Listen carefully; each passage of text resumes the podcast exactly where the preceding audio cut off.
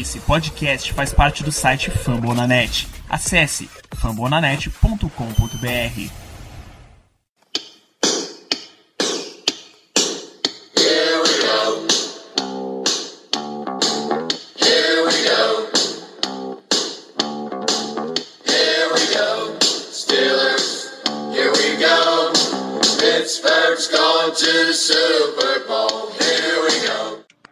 bem, meus amigos, estamos começando mais um Black Yellow Brasil Podcast, episódio número 70. É sempre gostoso fazer programas com números redondos. Número 70 desse seu podcast do Pittsburgh Steelers para todo o Brasil, no fambonanet.com.br. Sou Danilo Batista, mais uma vez seu host, falando desse time maravilhoso. E como eu nunca faço esse programa sozinho, hoje eu tenho a presença, a querida presença novamente de Paulo de Tarso. Bem-vindo de volta, Paulo. Opa, fala galera, sempre muito bom estar presente aqui. Vai chegar nossa época de draft, época de free agency, aí é sempre bom estar de volta para falar sobre essas coisas que me interessam. A gente aciona o Paulo basicamente como nosso scout. Tá sempre observando a parada. Quando a gente precisa do relatório, a gente traz ele de volta. E como sempre também nesse programa, a brilhante presença do nosso chefe, nosso GM, Ricardo Azende. Tudo bom, Ricardo? E aí, pessoal, sempre uma satisfação estar aqui com vocês. Hoje é a presença especialíssima do Paulo, como eu já disse, a maior autoridade de draft no Brasil é esse rapaz e é muito bom tê-lo na nossa equipe nessa parte do ano. Então, vamos aproveitar que a gente já está naquela secura, né, para ficar falando sobre draft. Então, Elogio demais seu, você e Caio tão doidos, sou eu doideira. É, então vamos lá, antes da gente começar esse negócio de toda essa saga de draft, a gente precisa parar um instantinho e falar de free agency, porque aparentemente os Steelers trabalham um pouquinho com free agency, só não é do jeito que a, a torcida espera. A gente teve uma contratação nessa semana, nessa última semana, o linebacker John Bostic, uh, recentemente teve pelo Indianapolis Colts, pelo Chicago Bears, foi contratado essa semana para aumentar esse nosso, essa nossa profundidade de inside linebacker, né? sim, aquela contratação, a cara do Steelers, quando a torcida pensa que vai vir aquele splash move, aquela contratação um pouco mais ousada, a gente vem com um nome que ninguém contava nas listas e eu gostei. Não, não vejo mal. Ah, o Bossic não vai atrapalhar em nada. Não muda absolutamente nada os planos de Steelers pro draft. O linebacker continua sendo a necessidade. O John Bossic não chega como solução. Ele chega para aumentar o nível de competitividade no, no depth de linebacker da equipe. Como o Danilo falou, dá profundidade. Quando o Chase se machucou na temporada passada, a gente foi dependendo do Chase Spence e viu a tragédia que aconteceu. Então a gente vai lá, contrata um cara que joga na posição do Chase ali naquela, no Mac, oposto ao Vince Williams. Um cara com experiência chamando jogada, um cara atlético, já foi reportado no Pro Day dele em 2013 por se o cara corria 4, correu 4.50 segundos nos 40 jardas, então nada a perder com um cara desse barato vai estar lá no, no time para nos ajudar. Mal nenhum, não vejo motivo para críticas. Além disso, nesse processo também de, de free agency, a gente, o Steelers demonstrou interesse, até trouxe para visita dois jogadores, coincidentemente os dois da FC East, o safety Michael Thomas, que é tanto safety quanto jogador de special teams em Miami, e o Matthew Slater, que é o demônio gunner dos special teams lá do New England Patriots. Ambos vieram e, de acordo com, com notícias, eles já saíram de Pittsburgh sem assinar contrato, que normalmente não é um, não é um indicativo de que vai ser contratado. Né? O que eu quero falar desses dois jogadores é, são bons jogadores, ambos, principalmente no Special Teams, mas eu não quero focar na habilidade deles do jogo físico, propriamente dito, na técnica e tudo mais. Mas a necessidade que o time está mostrando em querer ter um cara experiente e capitão do Special Teams. Ambos, tanto o Matthew Slater quanto o Michael Thomas, eram capitães dos seus respectivos Special Teams nos seus nos antigos times. Então, a gente vê como o Steelers está querendo um, trabalhar mais essa questão fora do campo dessa temporada. Gente pôs o Bostic, como eu falei, cara com experiência de chamar jogada e que pode melhorar a comunicação da equipe. O que a gente mais sofreu quando o Chazier caiu, saiu da. se machucou, foi a comunicação. A defesa estava completamente perdida. Ninguém ali, basicamente, com experiência para chamar jogada dentro do box. Hayward e o Tweet, que eram os mais experientes no momento, eles não são jogadores com a visão para poder ficar chamando jogada. Isso cabe principalmente ao linebacker. E a gente estava com o Space completamente perdido e que foi o principal caminho para o fim da nossa temporada. E do Special Teams é muito diferente. Apesar da melhora que teve ano passado, o Special Teams continua fraco. Fez mais jogadas, mas a gente continua, vez ou outra, virando o campo, dando oportunidade para o adversário, cometendo erro bobo. A gente viu o jogo contra o Chiefs, o primeiro outside punt da história, depois do safety que a gente teve, que o Brown e o Juju se confundiram completamente e a bola caiu de volta para o Chiefs. Pura falta de comunicação, pura falta de organização. Isso é o que o Steelers está querendo trabalhar bastante nessa off-season pelos nomes que eles estão trazendo. Não é um bom indício que o Slater e o Michael Thomas vão, vão ficar aqui. Um dos dois já saíram quando saem de Pittsburgh sem contrato. Nunca é uma boa notícia, mas eu estou gostando de ver pelo menos a abordagem do time em cima desses free agents.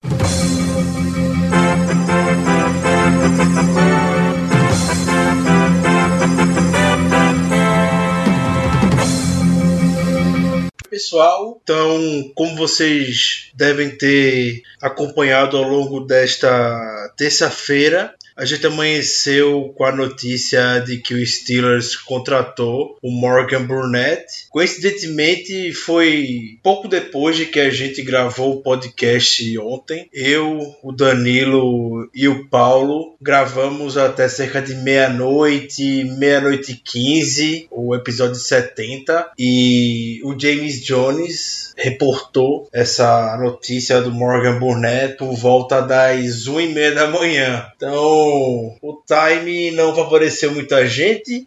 Então a gente está improvisando esse áudio aqui para comentar sobre essa boa contratação que o Steelers fez e assim como a do Bossick que a gente comentou no programa tem o DNA de contratação do Steelers.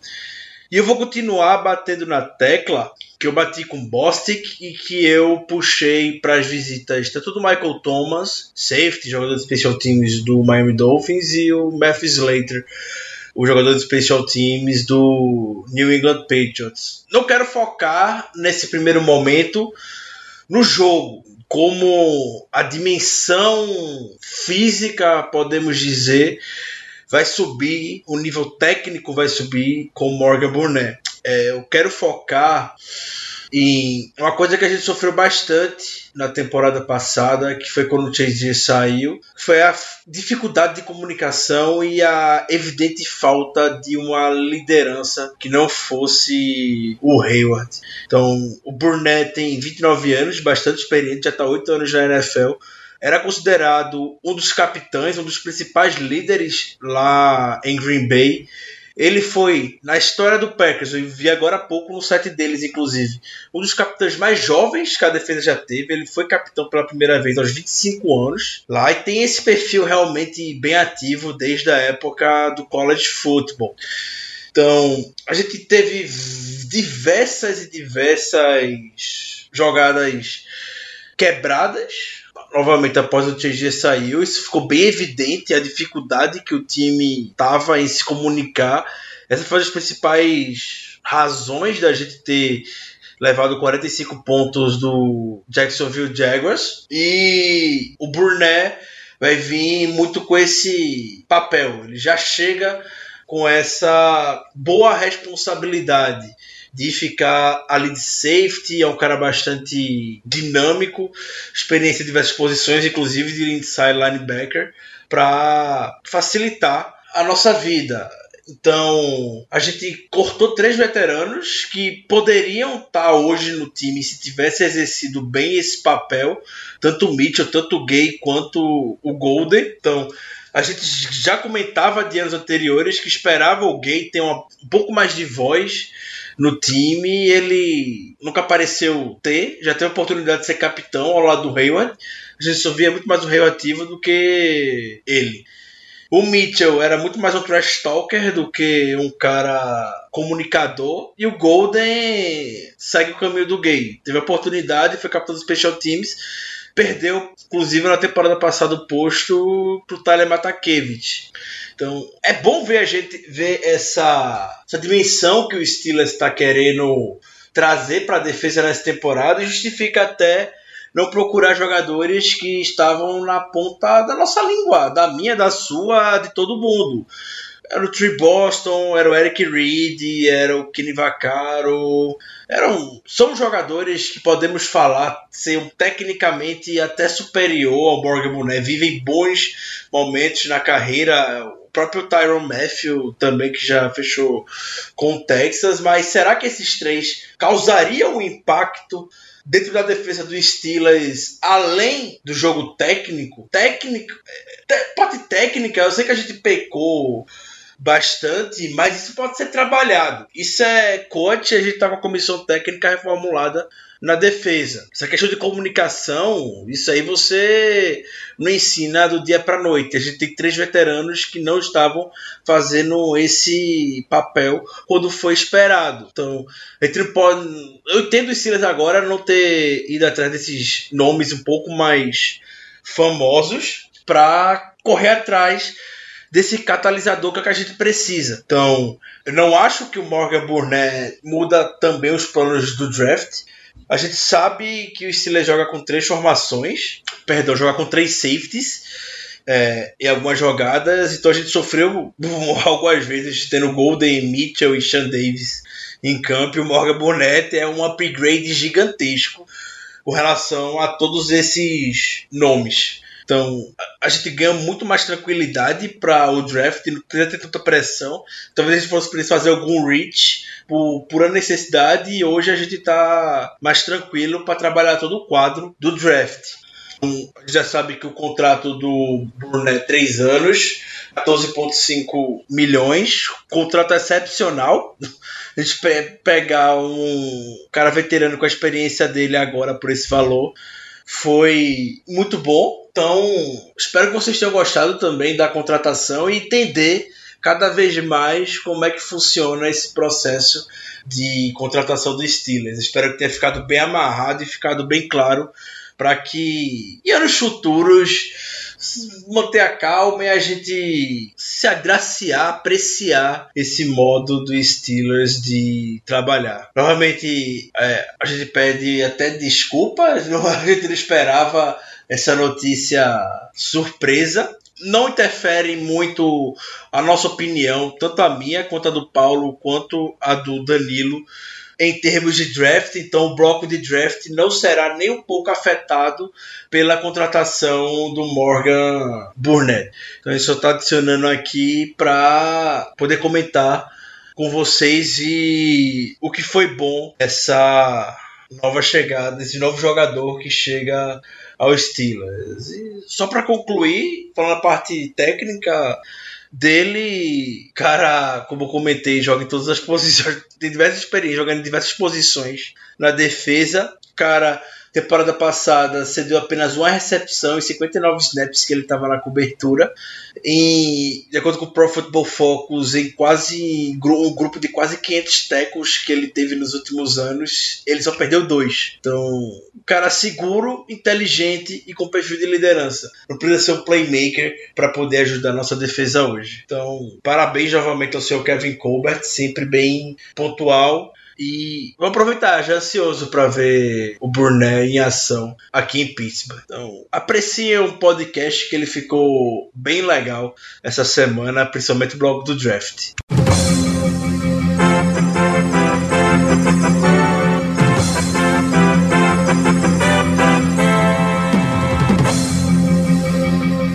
E para a gente finalizar todo esse lance de free agency, a gente teve três jogadores que foram cortados. A gente chegou a mencionar no último episódio a gente chegou a mencionar no último episódio, não, há 15 dias atrás, que tinham jogadores que podiam ser cortados devido, devido a questões de salário mesmo, era para abrir espaço no, no, nosso teto.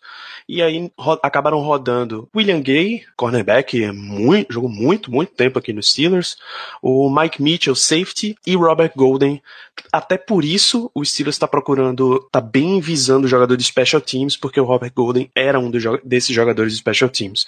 Os três foram cortados e os três abriram espaço na equipe. É, eu queria só fazer um breve comentário. Detalhe que o corte do Robert Golden e do Mike Mitchell, sendo dois safeties, é algo que é interessante tanto no aspecto de contratação na free agency quanto no aspecto de do que, que a equipe vai visar no draft mas também lembrando que a gente fez uma troca pelo J.J. Wilcox no, na temporada passada. Acabou que, por incompetência, muitas falhas nos special teams, ele ficou praticamente health scratch nos os jogos do final da temporada. E agora, um jogador que acaba. Se, se fosse em outros tempos, os Steelers com certeza teria cortado, e por, por conta dessa escassez de safes que a gente tem no elenco é um jogador que não foi cortado e está cogitando até ser titular no início de temporada, enquanto a gente não, não entra com o safety calor ou então alguma outra contratação que tem aí por vir.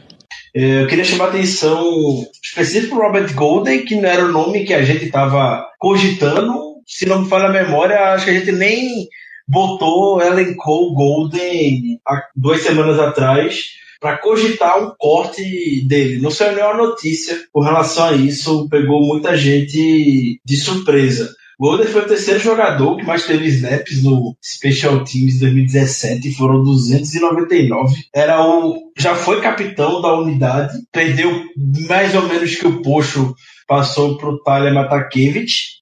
E agora tá aí no mercado. Provavelmente com o contrato dele. De fato, o contrato do Golden, para que o, o que o Steelers esperava só dele, já que ele era uma peça, uma peça boa no Special Teams, não estava achando bom custo-benefício, até porque, como eu já disse, o Special Teams do Steelers não é nenhuma maravilha nesse mundo. Por mais que tenha feito jogadas em 2017, a gente sofre ainda em alguns momentos em jogos decisivos. Então, depois chegar aquele negócio, depois que o corte do cara acontece, as coisas começam a fazer um pouco mais de sentido. Como o Paulo já bem falou, a gente tá na escassez de safety, eu ficaria extremamente surpreso se o Steelers não contratar pelo menos mais um safety, além do Jeff, é claro, durante essa janela. Mas tem muito tempo. Questão de free agents tudo mais, eu vejo torcida toda no Twitter reclamando, não gosta, enfim, todo ano é isso, não é nada de diferente do modo que o Steelers opera. Não é uma novidade. Eu sei que é chato, pode ser irritante, mas o time nas mãos do Kevin Colbert não faz tanto sucesso por acaso. Então, vamos ficar tranquilo, vamos confiar. No final da, da janela da temporada passada da off-season, a gente trouxe três jogadores. Desses três jogadores foi o Wilcox, o Hayden e o Vince McDonald. Dois são titulares hoje, o Vince McDonald e o Joe Hayden. Então, é com calma, é com cautela. Tem muito tempo ainda para off-season começar, né? Porque o Steelers perdeu algum nome agora que você pode estar gostando, que a temporada acabou.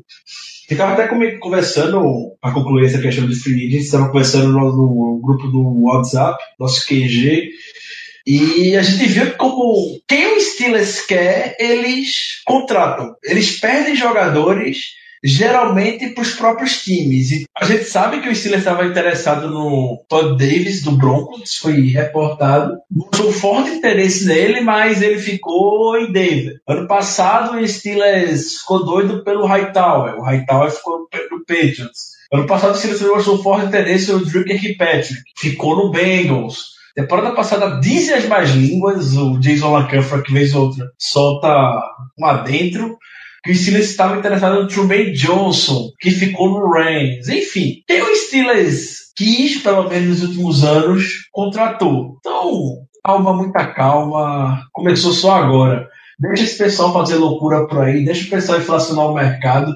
Eu vi uma marca que os- as contratações de NFL já ultrapassaram um bilhão de dólares em contratos. E isso em menos de uma semana de janela aberta.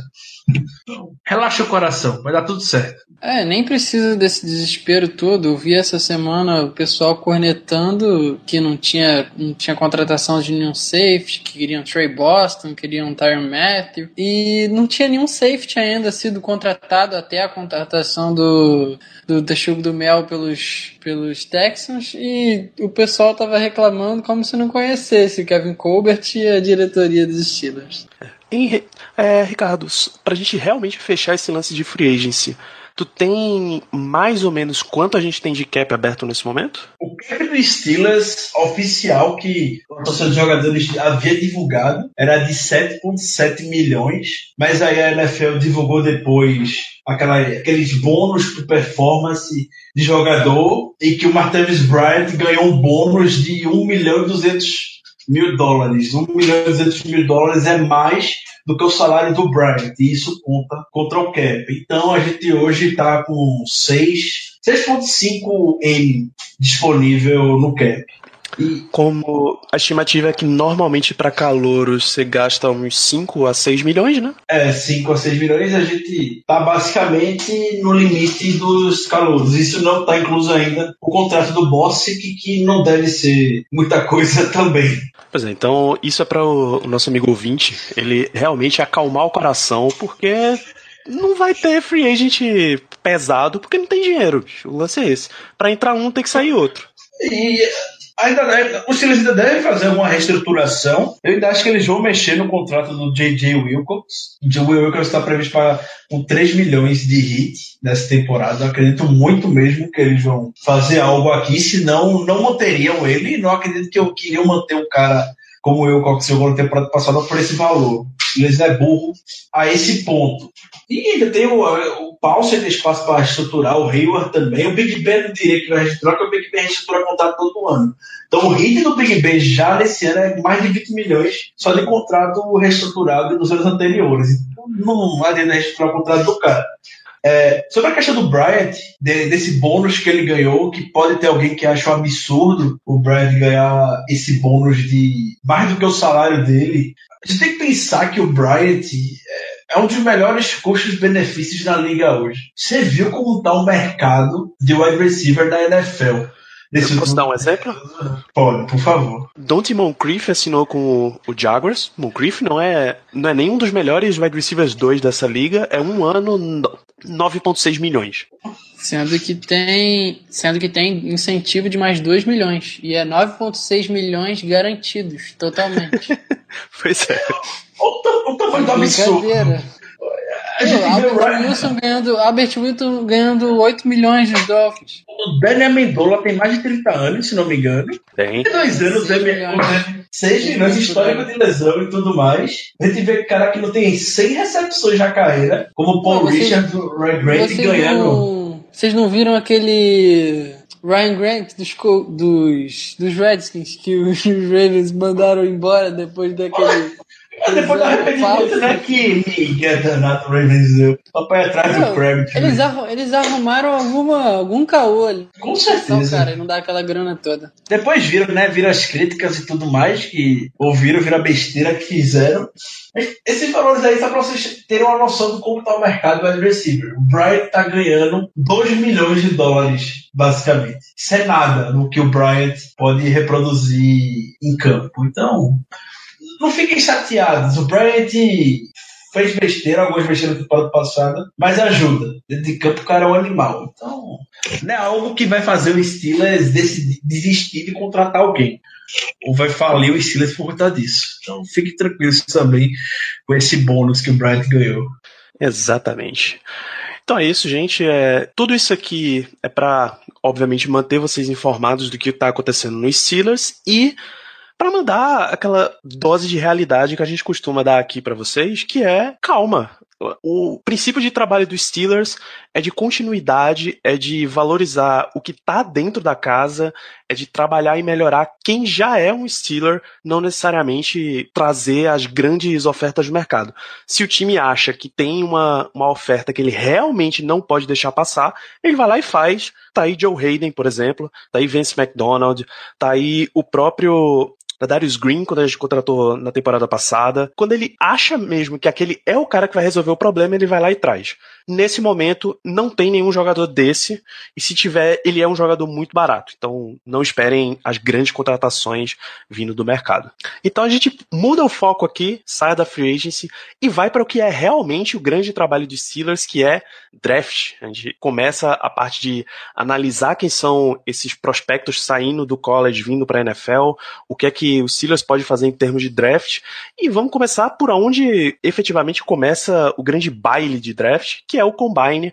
O que é que há de notícias que o Steelers viu, entrevistou, Antes até de vocês falarem, eu recomendo que vocês vão no fambonanet.com.br barra Black Yellow Brasil. Tem um artigo do Ricardo acompanhando quem são os jogadores com quem o Steelers conversou, demonstrou algum interesse e com links para você ver avaliações dos jogadores. Isso, isso eu acho que é o mais importante, é você saber mais ou menos o que é que o time está olhando e analisar estratégias. Mas vamos lá, Combine 2008, 2018 para os Steelers, o que é que aconteceu? O Combine é aquele evento maravilhoso para abrir o que muitos de, muitos de nós aqui acham que é a melhor época de NFL cobrir o draft. Então, a gente se empolga vendo, vendo os drills, a gente se empolga com o atratismo dos jogadores de forma geral, ver tal jogador conversando com o seu time. É aquela primeira, é o primeiro contato de forma geral que as equipes têm com os prospects. E o trabalho do Steelers em draft, como o Danilo muito bem antecipou, é exemplo para toda a liga. Então, muita gente considera que o Steelers perde tempo fazendo isso, o que, por favor, não achem. Não é porque o Steelers está conversando com tal jogador de tal posição, com uma posição que você não gosta, que isso vai se reproduzir no dia de draft. Então, no combine, o time começou com bastantes tie-ins. Então, o Mike Gesicki de Penn State, o Trevor Magali, o Dallas Golden de South Dakota, Will Disley, Ian Thomas, enfim, vários nomes foi que foram reportados pelo menos de, é, foi Tayed e Sally Becker, as posições que o Steelers mais conversou, mas foi a mesma coisa em 2017. O Steelers conversou com o Tayed Arrodo, não selecionou um no draft. Então, a classe é boa, é profunda de Tayed, no meu mock draft que eu já fiz até botei o tie é, no terceiro dia, eu ficaria surpreso se não viesse nenhum nessa temporada. Como você já falou, teve alguns encontros com Tyrande. As posições que eu vi que também teve bastante interesse foi, por incrível que pareça, tiveram acho que três ou quatro defensive tackles. Um cara que me enche os olhos de se fosse possível, mesmo que não seja need do nosso time, é o Daron Payne, de Alabama, que é um cara que no, no, na final do College Football contra. Esse ano foi Alabama aí? Georgia? É, Alabama e Georgia, o Duron Payne jogou demais, demais. Apesar de não ter tido um ano tão bom assim, mas é um cara muito novo, acho que ele tem só 20 anos, não completou nem 21 ainda, e é um cara muito explosivo, um cara que me interessaria bastante. A gente, a gente encontrou com bastante prospectos de Alabama, foi ó, o Sean John Hamilton, que é o linebacker que está machucado, o Ronnie Harrison safety. O Ronnie Harrison safety, o Russian Evans, foi o Minka Fitzpatrick. É, foram alguns jogadores de Alabama. Teve o Derek Nari, o defensive tackle de Florida State. Teve um running back. Vocês sabiam disso? Que o Steelers encontrou com um running back no, no Combine? Não sabia disso não. Karen Johnson de Auburn. Além do Darius Grice também. Ah, e o Darius Grice de LSU. É, seria bem interessante, né? Agora que o, o Bell já está quase certo de retornar, mesmo que ele faça esse holdout eterno dele, acho que perde um pouco de sentido, mas também seria algo bastante interessante. De destaque que eu poderia falar no, no Combine, já foi há, há tanto tempo que eu nem me lembro perfeitamente, mas eu diria que a classe de linebackers se mostrou muito atlética. Aquele moleque de Boise State, o Leighton Van Der Esk, teve um ótimo combine. O Malik Jefferson também, que é uma, uma besta atlética, teve um ótimo combine. Eu queria ter visto o Sean John Hamilton, que é o linebacker de Alabama que não vem sendo muito comentado. Quem vem chamando mais atenção é o Rashan Evans, mas o Sean John Hamilton está machucado e ainda não conseguiu fazer testes físicos. Eu acho que ele nem se apresentou também no Pro Day de Alabama. Um jogador que a gente se interessou, que eu havia visto já tanto alguns rumores no Combine quanto no Pro Day, é, são dois safeties. O safety Jesse Bates, terceiro, de Wake Forest, que parece que o Kevin Colbert e o Mike Tomlin estavam no Pro Day dele, conversaram, jantaram com ele. Eu gostei é bastante.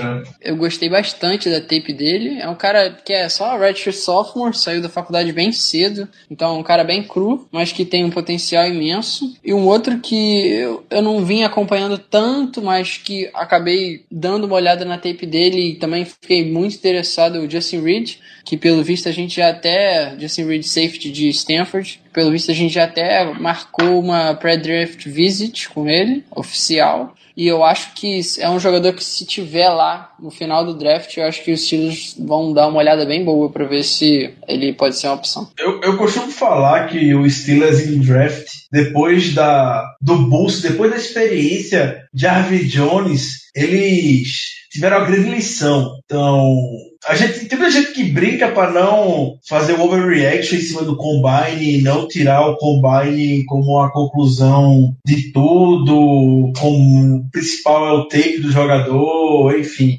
Tudo isso eu concordo totalmente, mas o Jarvis Jones é, foi uma escolha que ele já teve, tinha um histórico de lesão, todo mundo sabia disso, ele tinha um problema na coluna. O combine dele foi um dos piores já vistos, e outro agravante que o Steelers, a partir daí, começou a ficar mais atento à questão da idade.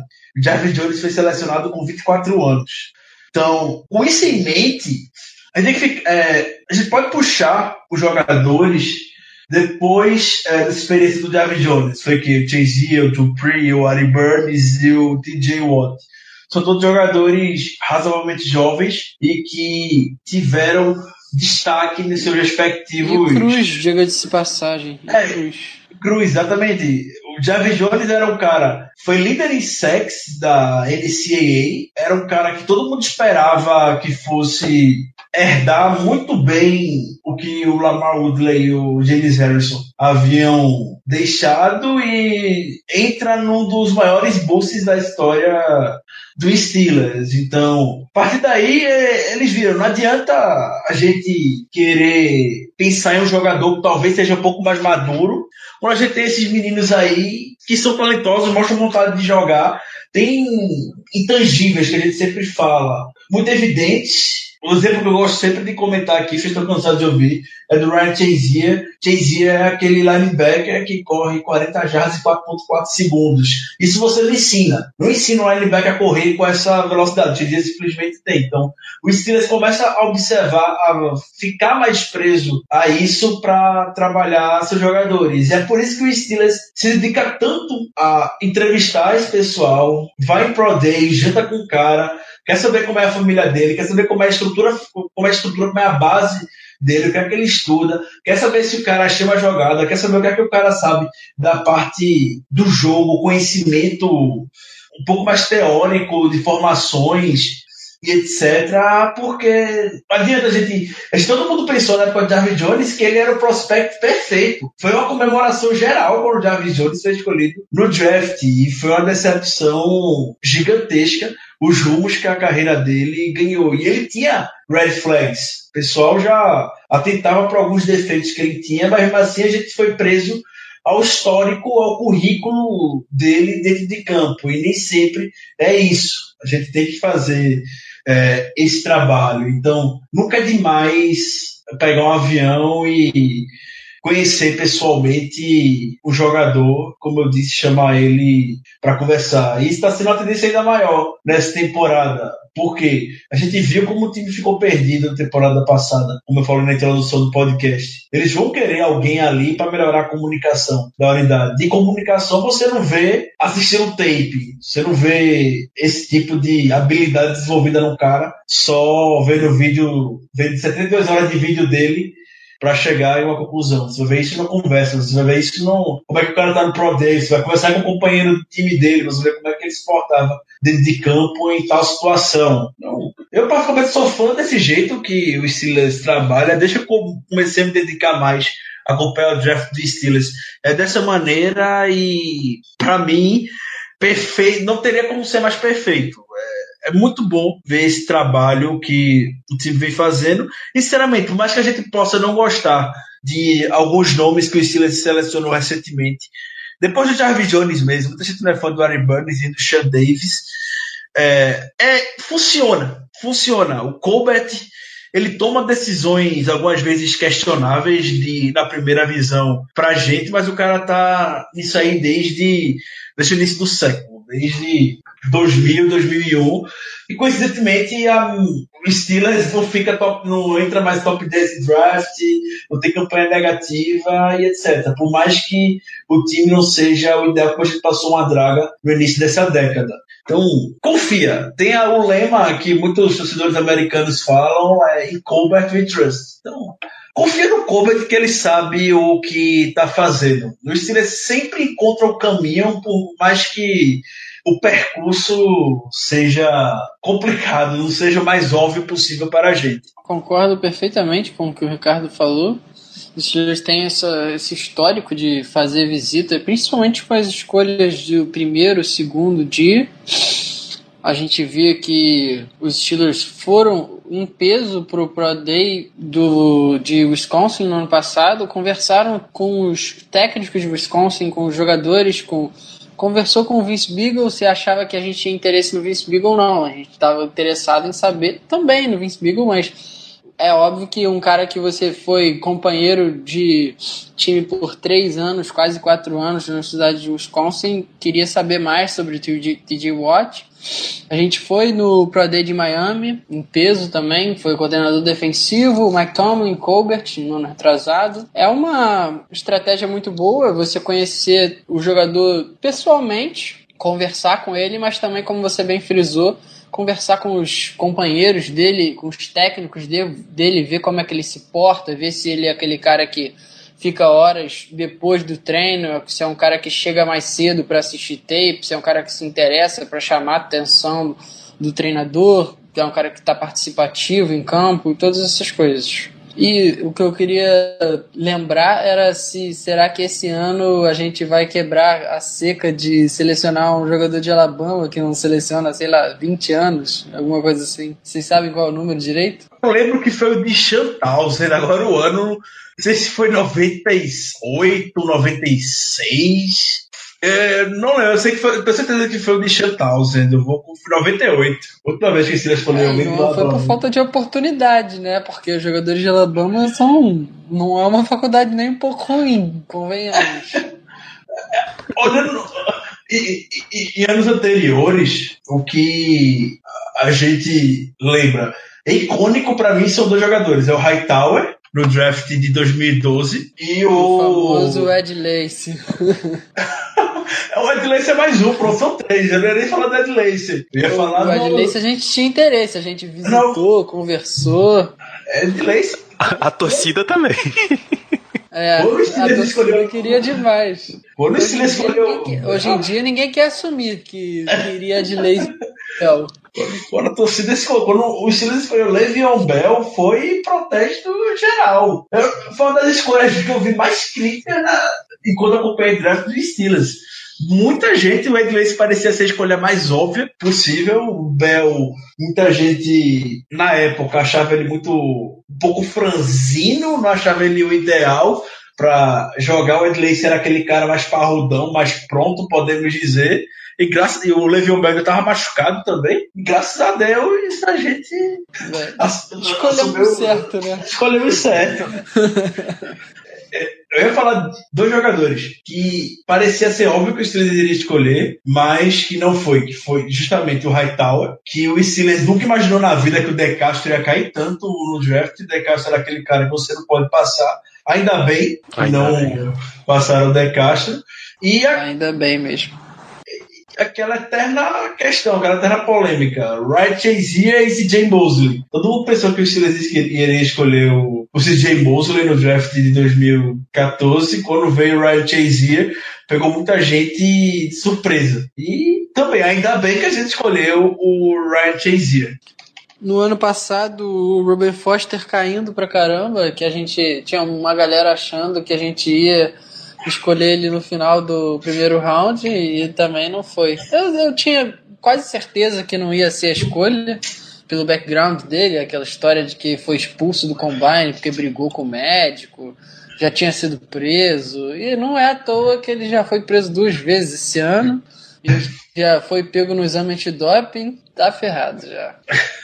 Eu, esse ano vem uma cria do Nick Saban. Já chamaram até o Caldumba para ser defensive, eh, defensive line coach. É pra ver se quebra, quebra a maldição mesmo. né? É, vem uma cria esse ano. Até- Em, em anos anteriores eu não lembrava nem do Steelers em peso no Pro Day de Alabama como foi esse ano. Então, tava o Tony, tava o Colbert, tava o, o Jerry O, que é o técnico de inside linebackers, e tava o Kit Butler também. Ou seja, ano passado, como o Paulo bem frisou, Tava o Tony, tava o Colbert, tava o Kit Butler, tava o Joey Porter para escolha do para ver o TJ Watt. Esse ano tá o inside linebacker coach, que é o Jerry O. Talvez ele tenha se decepcionado um pouco com o Rasha Evans, porque ele não correu as 40 jardas, ele tá machucado, né? Tá com a lesão na virilha, já não correu no combine. Muita gente falou que a Alabama vai preparar um, um segundo Pro Day para que o Rashan Evans possa ficar um pouco mais em evidência. Outra coisa, depois que o, da experiência de Avi Jones, que o time leva muito em consideração também, é a velocidade. Os 40 jardas começaram a ganhar um peso muito grande nas escolhas defensivas do Steelers. A gente sabe como é o time que é o Mike Tomlin quer porque quer montar a defesa mais rápida na NFL. Então, eu não duvido que o Mike Tony dito para ele, a gente quer ver você correndo. Então, se vira aí, arruma alguma coisa aí, vai visitar a gente, a gente prepara o campo lá, mas antes do, antes do draft a gente quer ver você com esse tiro de 40 jardas. Tá, então, vocês já falaram do Combine, aonde a gente foi parar nos Pro Days da vida, né? E o processo de draft dos Steelers. Tem mais algum E uma questão que é polêmica, que veio agora na cabeça e eu soltei no Twitter também as perguntas que o pessoal queria deixar para fazer pra gente. E tem gente questionando. O Steelers, ele, o Mike Tomlin, o Kevin Colbert, eles foram. O Red Fisher também estava. eles foram pro Pro Day de Oklahoma State e começaram muito mesmo, uma conversa muito longa com o Mason Rudolph, que ele já tinha conversado no. QB vem.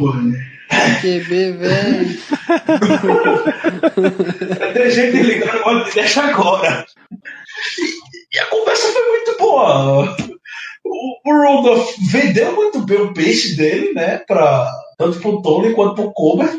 Disse que os dois quarterbacks que ele se espelha na NFL é o Peyton Manning e o Big Ben. O melhor jogo da carreira do Mason Rudolph foi contra Pittsburgh, no Heinz Field, por Oklahoma State. E o Colbert deu declarações que estava intrigado com esse menino. Então, ele já deu indícios no combine que gosta do grupo de quarterbacks dessa temporada e que ele acha daquele discurso político. Ele acha qualquer posição importante. Não tem isso de escolher posição A, B ou C. Para ele vai ser sempre o melhor jogador e o que vai ajudar mais o time. E, como eu falei, a conversa com o Rudolph foi bastante agradável. O Rudolph falou que o McCollum conversou muito com ele sobre a questão de processo, como é que ele se portaria dentro do dentro transição, podemos dizer, o que é que ele acharia, enfim. A temporada passada, em nenhum momento, eu cogitei o Steelers ir atrás de um QB. Eu não estava cogitando esse ano também, até quando teve o Pro Day de Oklahoma State, agora semana passada, no final da semana passada. Quero saber a opinião de vocês sobre isso, que a minha tá. Eu já tenho uma ideia um pouco formada, mas eu quero deixar um pouco mais pra frente isso. Ah, eu acho que se você tiver a oportunidade de trazer um QB todo draft, é sempre interessante. Mesmo que não seja em uma escolha alta, você está sempre trazendo alguém para competir.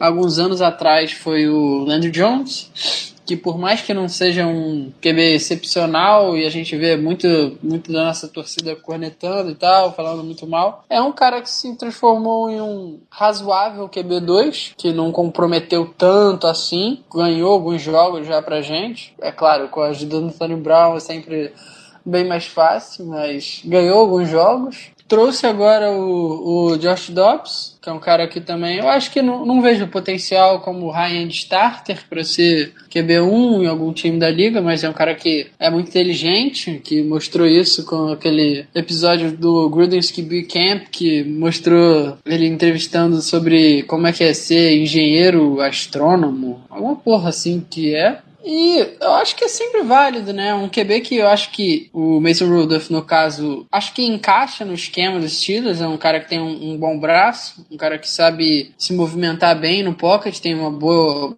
boa postura dentro do pocket, para os checkdowns, é um cara que sabe usar as rotas verticais. E se for o caso, se ele estiver lá, se, se tudo cogitar, se tudo. O, que provavelmente vai ter alguém lá que valeria a escolha. Mas a questão é tudo o time. O que, que vocês acham que o Big Ben pensaria caso a gente escolhesse QB no primeiro round, caso fosse o mesmo Rudolph? Pra mim, Big Ben é uma bomba relógio. Eu já, já, eu já falando desde o ano passado. Para mim, o Big Ben está a uma compulsão de se aposentar. Por mais que ele possa falar o contrário. A gente sabe o medo que o Big Ben tem com concussão especificamente. Ele já sofreu com isso na carreira. Então, depois desse, começa a ter mais estudos, começa a ser mais divulgado, pesquisas, etc, etc e tal. Big Ben, de um tempo para cá, de, nessa década mais especificamente, botou um rumo na vida, casou, teve filho, deixou de ser porra louca, como ele era no início da carreira. Precisava, então, né? é, tava na hora. Então, aumentar uma compulsão de ele chegar, não dá para mim, eu não quero mais jogar esse jogo. O que eu tenho que ganhar, eu já ganhei. Eu não tenho que provar mais nada para ninguém. Então, eu não acho que eu não acho que o Big Ben reagiria mal. O Big Ben de hoje não iria reagir mal com a chegada de um quarterback jovem. Até porque a gente sabe que Tony e o Big Ben trabalham juntos. Tony e Big Ben Colbert já trabalham juntos há o quê? 11 anos, 12 anos, 11 anos. Então, tem uma abertura para eles falarem o que quiserem. Isso não, esse tipo de conversa não vaza, a gente nunca vai saber o que é que eles falam entre si. Então, o Big Ben se envolve muito no próprio draft.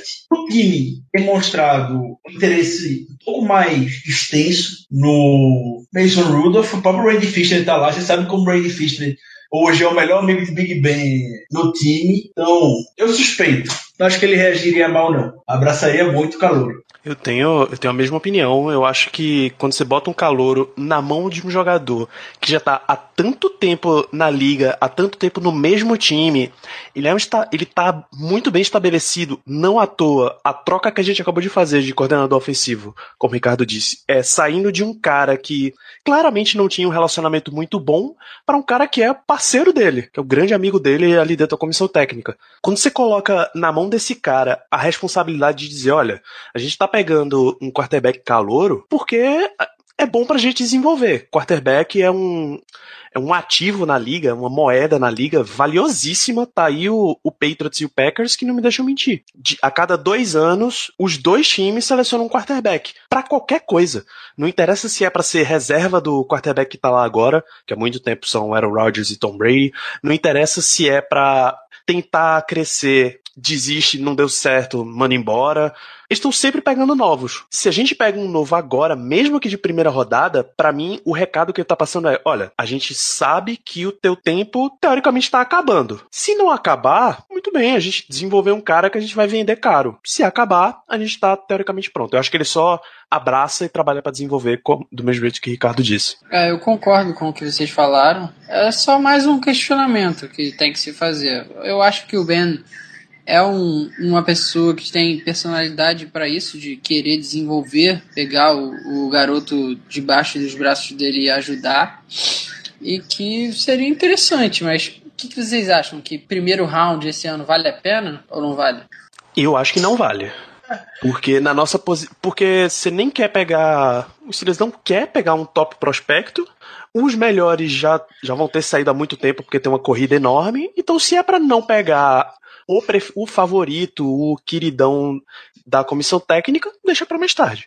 O cenário ele se desenha para que não seja isso. Cada dia mais os times da ponta do draft estão lá em cima, estão se matando, estão se esperneando para pegar justamente um, um quarterback. Tem outros times por aí pela liga que estão assinando com quarterbacks também. Então, Broncos assinou com Casey Keenum, o Jets assinou com Clyde Bridgewater. Eu acho que nenhum desses dois vão mudam a proposta deles visando o draft. Mas Quanto mais gente brigar pro quarterback lá em cima, é sinal que vai ter gente embaixo das demais posições sobrando por aí. Então, alguns dos talentos que a gente comentou hoje, Rasha Evans, Justin Reed, o menino lá de Boy State, que eu não vou nem me arriscar a falar o nome dele, que eu não sei, não sei falar o nome dele. Aquele é difícil mesmo, Leighton Van Der Esch. É, Leighton Van Der Esch, pronto. Hum, algum desse, uma dessas crianças, ele, o Daryl Payne, vai ter gente disponível pro Steelers. Todo ano tem. A gente todo ano tá falando fala sobre draft e todo ano a gente vai com medo se vai sobrar tal, alguém. Que tal se, se o Jermaine Edmonds caísse? É, seria. Seria o casamento perfeito. É, um cara de. Aquele moleque é um monstro, 19 anos. 19 anos é, é tudo que o McTominay quer. McTominay viu novinho, o McTominay quer pular em cima já. É meu, é meu, é meu. É, o Jermaine terminar o primeiro contrato dele na NFL, vai ser a idade com que o Jarvis Jones chegou na liga, basicamente. Aí a gente já imagina como, a, como é a criança. Não acho que ele vai estar sobrando, não, mas se tiver, será de muito bom grado a vinda para cá. É, ele deve sair entre a, entre a 10 e a 15, eu acho. Acho que não passa disso, não. A gente nunca sabe também como é de draft. No dia todo mundo erra, imprevisível, é gente subindo no board para pegar um jogador que ninguém esperava, é nego que ninguém nem sabia quem era, aparecendo para ser escolhido. Isso que é tão legal. É muito bom acompanhar o draft e é melhor ainda poder estar compartilhando com vocês isso. Muito bem, então. É, eu vou registrar aqui perguntas da audiência enquanto eu carrego o que, o que eles mandaram, mandaram lá pelo Twitter.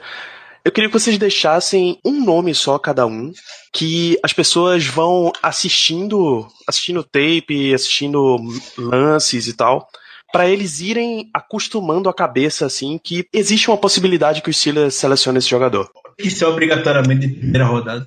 Não, claro que não. Ah, obrigado. Falar primeiro, Paulo? À vontade, pode ir, que eu acho que eu já sei quem você vai falar. É. O meu jogador não poderia ser diferente. O meu crush para esse draft o Xena Nuoso de USC, outside linebacker, que para mim seria o próximo Lamar Woodley do time. É, quanto mais tempo eu vejo desse menino, mais é, impressionado eu fico. Então, é um cara que mantém muito bem o passo na linha de scrimmage, ele não é facilmente derrubado, então isso faz com que ele consiga muita pressão em cima do quarterback, ele tem muitos tackles for loss também. Ele terminou a temporada com 61 pressões nos quarterbacks adversários. Isso seria a segunda melhor marca na NCAA. Então, o Pro Football Focus é, eles falam uma coisa que antes eu não concordava, mas que depois eu dediquei um pouco mais de tempo de estudo e eu passei a ver que realmente é um stat que reforça mais como um pass rush é melhor. Então, eles dizem que por pressão no quarterback é, é muito melhor, mostra muito mais no jogador do que propriamente o SEC. SEC é estatística.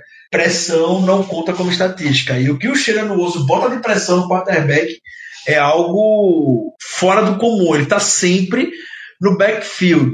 Você menos espera ele estar tá lá. E ele também foi o jogador da temporada passada que mais defendeu passes. Ele defendeu muitos passes também na linha de scrimmage. Foram 11. Ele foi o líder nesse quesito. Eles outside linebackers. Então, pesquise mais sobre essa criança. Eu vou falar muito ainda sobre ele no, no Twitter, mas hoje é meu jogador favorito. Na segunda na primeira rodada não, mas na segunda rodada com toda certeza. É, eu ia frisar isso que você deixou para mencionar aí logo no finalzinho, que foi essa questão dos passes defendidos, que é uma característica muito marcante dele, que ele vem desenvolvendo esse final da temporada, dessa última temporada dele em USC, que ele não veio sendo titular nos primeiros três anos, mas como nesse ano de senior ele teve uma ótima temporada, teve bons números, tanto de pressão quanto de passe desviado no late scrimmage. E o jogador que eu vou destacar é o Justin Reed, que eu mencionei mais cedo, que é o safety de Stanford, que é um cara que me chamou bastante atenção pela inteligência dentro de campo e a versatilidade. Ele jogou de sete posições no, no defensive backfield, jogou das duas posições de safety, jogou de corner aberto, tanto quanto níquel, jogou basicamente todas as posições de defesa lá no terceiro nível. E é um cara bem instintivo, que tem um irmão que é o Eric Reed, safety, que agora é free agent, que jogou os últimos 5 ou 4 anos, se eu não me engano, com os 49ers. É um que já tem esse traço familiar, já conhece bem como é a liga, como é que deve se esforçar e que vale a pena também dar continuidade em assistir a tape dele, porque eu acho que se tiver disponível na 28, é uma opção bem válida. Então, é o, o Owusu e Justin Reed, o link para vocês acompanhar os dois, ou pelo menos o nome dos dois, para vocês darem uma buscada, já que o do, do Xena não é tão fácil assim. Tem no post, é só vir para você poder conferir. Tem uma pergunta interessante aqui do Alberto Henrique. Eles perguntam se vocês veem em algum cenário Steelers fazendo uma trade, tanto para cima quanto para baixo. Esperar o trade do Steelers em dia de draft é mesmo que esperar a movimentação no mercado de free agent. Sem mais não. comentários, não preciso nem falar nada. Não, não, infelizmente não, né? Até queria ver. A gente, eu, particularmente, sou muito fã de trade down, sempre acho negócio fazer o trade down. Mas o Steelers sempre tem aquele jogador com o valor que eles acham na posição, independente de onde, de onde ele vai escolher. Então, não ficaria surpreso. É isso. Então, o Vinícius, arroba xraynamikaze, ele pergunta se qual a probabilidade vocês acham da gente draftar um running back, já que o Bell tá pelo segundo ano nessa putaria de renova não renova. Alta, independente do Bell. Se ele vai escolher o running back no terceiro dia de draft, Mike Tomlin mostrou, mostrou bastante da, da Hydra, que ele chamou de Hydra, o ataque terrestre do Jaguars. Pareceu que ele fazer o benchmark aqui. E eu vejo, terceiro dia tem sempre bons talentos posição de running back e eu vejo o Steelers escolhendo um sim. Se for retornador, melhor ainda. É, só registrar que tem a pergunta do Matheus Queiroz, a gente respondeu aqui, o que é que a gente acharia dos Steelers de quarterback no primeiro round. Inclusive ele cita tanto o Lamar Jackson quanto o Mason Rudolph. Um, algumas perguntas que foram enviadas, elas são muito focadas em nomes específicos. Aí eu acho que essa, essas perguntas a gente pode deixar para um outro momento. A gente vai, vai voltar a falar de draft ainda nesse, nesse processo inteiro. Então, registrar os ouvintes que mandaram perguntas para a gente. O Ra Raulzinho de JPA, imagino onde seja JPA, mas enfim, Raulzinho, o Eduardo, o próprio Vinícius a gente mencionou, Gabriel Barbie, Fernando Fagundes, Luciano Gabriel, Guilherme Andrade, pessoal do Brasil Fantasy Football pergunta se Joshua Dobbs é o nome do futuro. Na NASA, sim. Muito bem, tá, tá muito é, bem respondido. Eu mais cedo, acho que fica para isso mesmo. É um rapaz que está fazendo a campanha para os Steelers escolher Shaquem Griffin, o Wallace. Obviamente ele pergunta sobre o Shaquem Griffin. Uh, Matheus Fernandes manda pergunta, não é o Matheus Fernandes, já participou aqui com a gente, e o Alberto Henrique. Continuem mandando suas perguntas que, no, que pode ou gerar posts para o site ou a gente comenta nos próximos podcasts. Então vamos para considerações finais, senhores. Seu Paulo, despeça-se da nossa audiência. Bem, foi só um episódio de introdução a essa temporada do draft que vem chegando por aí. Ainda vai ter muito mais episódio e muito mais conteúdo para ser compartilhado com o pessoal. Ainda nos próximos episódios vou chegar mais preparado com alguns números, alguns números interessantes para vocês irem já se ambientando com o draft que não falta nem tanto assim mais. Ricardo Rezende, suas considerações finais para nossa audiência.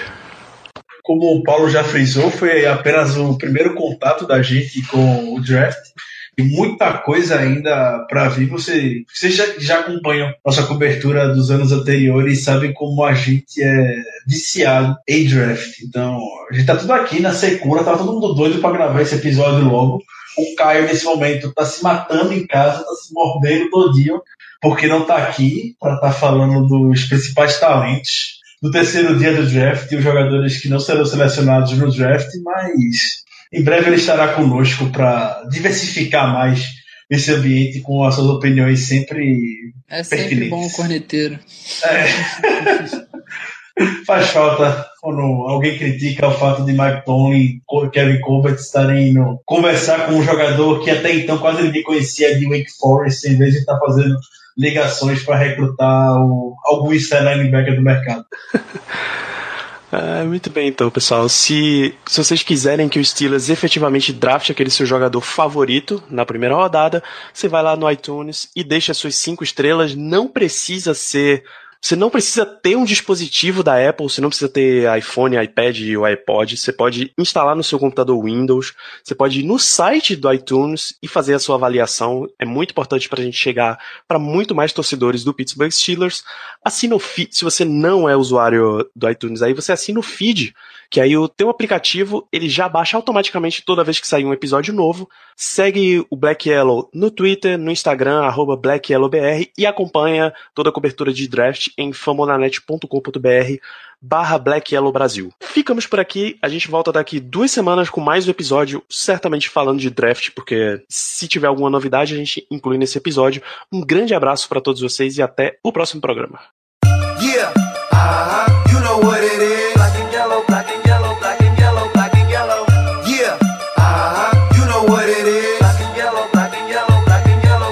black and yellow. Yeah.